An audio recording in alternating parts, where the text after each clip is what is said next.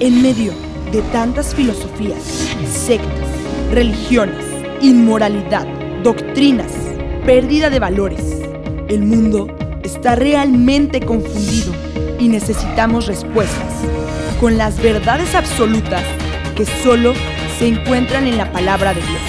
Es por esto que hoy presentamos Preguntas al aire con el doctor Armando Alducin. ¿Qué es el cristianismo? Bueno, cuando hacemos esta pregunta, inmediatamente surgen respuestas como, pues es una más de todas las cientos o miles de religiones que existen. Qué grande equivocación y cuánta ignorancia existe acerca de lo que realmente es el cristianismo. Cuando nosotros analizamos todas las religiones que existen, sabemos que el hinduismo es una de las más antiguas, nos damos cuenta que del hinduismo surgió después el Islam, 600 años después de Jesucristo, y tenemos las tradiciones paganas de los egipcios, de los sirios, de los babilonios, etcétera, etcétera, y actualmente se están considerando más de 7000 religiones. Por cierto, que cuando uno habla acerca de religión lo asocia inmediatamente con Dios, pero nos damos cuenta que el budismo está asociado con las religiones, o sea, se considera una religión. Sin embargo, el budismo es ateo. Entonces, ¿cómo puede una ideología atea estar incorporada dentro de la clasificación de las religiones? Nos damos cuenta que aquí está algo que no está funcionando adecuadamente.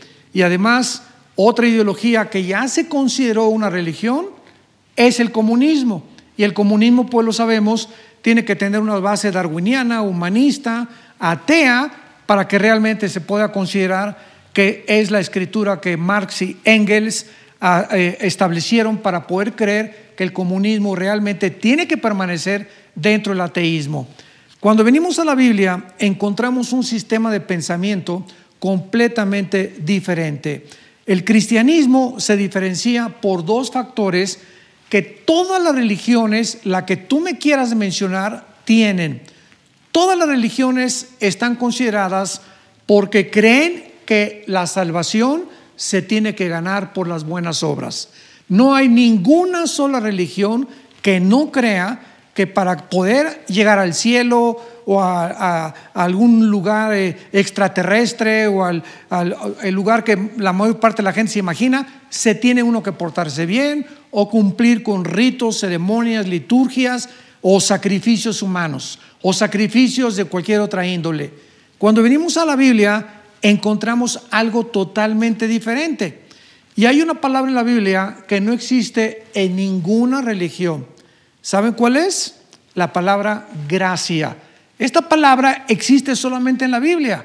¿Por qué? Porque esta palabra implica que Dios nos regala la salvación, que no se tiene que ganar ni por peregrinaciones, ni por cumplir con ritos paganos, ni con liturgias, ni con sacrificios, sino que simplemente Dios permite que su Hijo en la cruz cuelgue y pague con su sangre por nuestros pecados y que nosotros Pongamos nuestra fe en la obra que Él hizo en la cruz para que Dios nos regale, escucha bien, nos regale gratuitamente una salvación inmerecida, porque nadie es digno, nadie puede decir, lo merezco porque he sido una buena persona, soy una persona religiosa. Esto es algo absolutamente maravilloso, el saber que Dios te acepta como tú eres. No importa lo que hayas hecho en tu vida pasada, no importa los crímenes que hayas cometido, los abortos que hayas realizado, los divorcios que lleves, no importa si tu vida fuera como el carbón y como un trapo sucio de inmundicia, la sangre de Cristo nos limpia de todo pecado. Esto es el cristianismo, es un mensaje que viene del cielo, que Dios trajo, Cristo no nos trajo otra religión, nos trajo la forma de que podíamos reunirnos con su Padre mediante su muerte en la cruz. ¿No quisieras tú, a través de la fe, simplemente invitarlo a tu corazón como tu Señor y Salvador?